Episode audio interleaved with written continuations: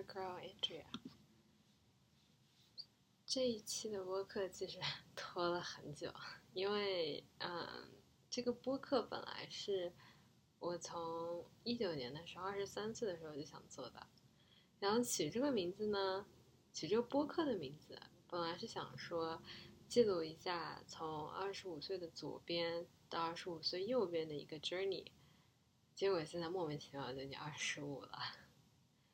刚开始的时候是想和好朋友一起做的，但是后来因为种种的原因，就是没有办法一起。大家就是都有自己各自的工作和生活嘛，所以就很难找时间一起来做这件事情。然后去年呢，我本来想说那算了，那我就自己录，但是后来就就疫情了，感觉。Covid nineteen 就有 put everything on pause，所以就又搁置了。嗯，现在呢是二零二一年的一月份，我就觉得二零二二一年最大的 learning 就是说要 living the moment，对吧？YOLO，就跟那个 Wall Street Bet 上面的那个 diamond hands emoji 这种感觉是一样的。啊，反正说都说到这儿了，顺便可以再是，嗯，聊一下。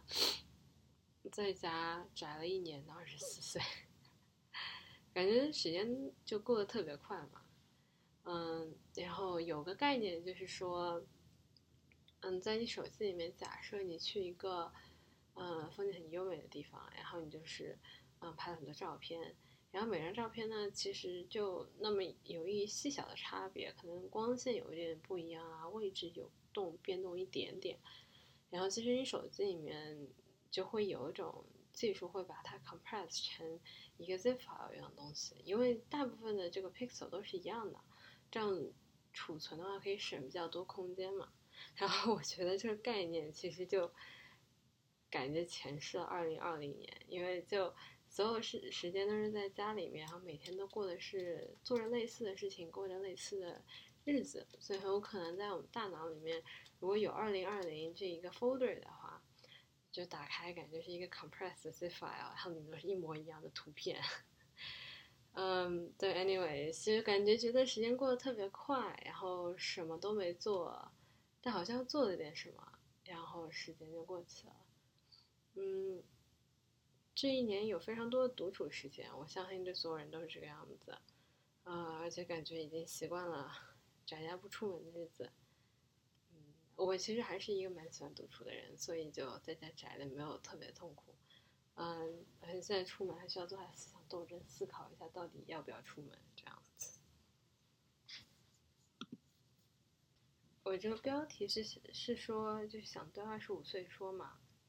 其实主要还是想要聊一下，就对于二十五岁还有人生四分之一人生危机的这个理解，就 quarter life crisis。我在去年的十一月份，就还有蛮明显的人生危机的，嗯，就二零二零年的十一月份，因为感觉说不知道自己到底要去哪儿，嗯，到底是要继续工作呢，还是要回去读书，然后人生的意义是什么，我都不知道。我后来呢，就也去试一些东西，嗯，比如说去看一下现在市场上最需要的 skill 是什么。然后有哪些就是 potential 的这种，嗯，job trajectory。然后比如说想要回去读书的话，我想要读什么？嗯，以什么样的心态、什么样的目的回去读书？还有哪怕就想在家休息一下，我是怎么样 decompress？就最后是否能达到我想要的目的？嗯，这些可能对于我来说是挺重要的。呃，我跟身边朋友也聊过这件事情，他们就会觉得说，有些人和我说，觉得二十四跟二十五差不多，二五和二六也差不多，就这一天过了就过了，没有很大的差别。但我会觉得不是这样子的，因为可能我个人会觉得二十三和二十四是差不多，因为感觉都还刚出学校没多久，嗯，对这个社会也没有什么概念。就还是比较学生心态这样子，但我会觉得二四和二五差挺多的，因为我觉得二十五岁的话，应该多多少少有一个概念了，就至少多少会思考一下和这个世界的关系吧。嗯，至少大概知道我是谁，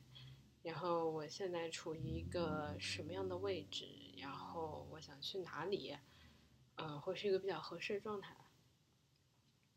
像 again，我还是不知道我在三年，就是肯定不不会知道具体会在哪儿，然后干什么，但是至少大概应该知道一下手上有哪些 option。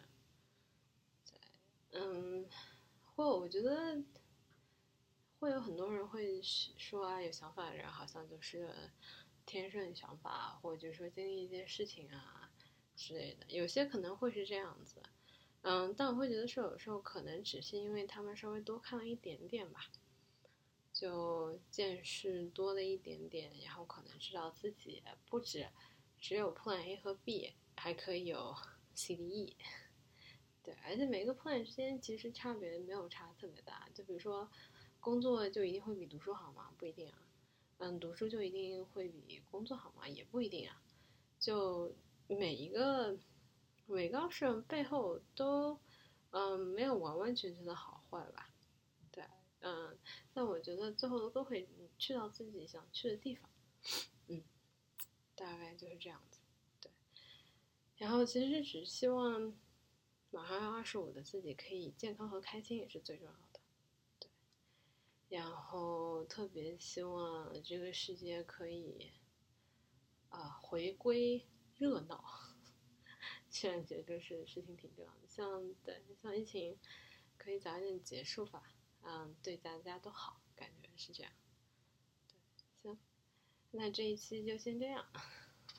下回再聊。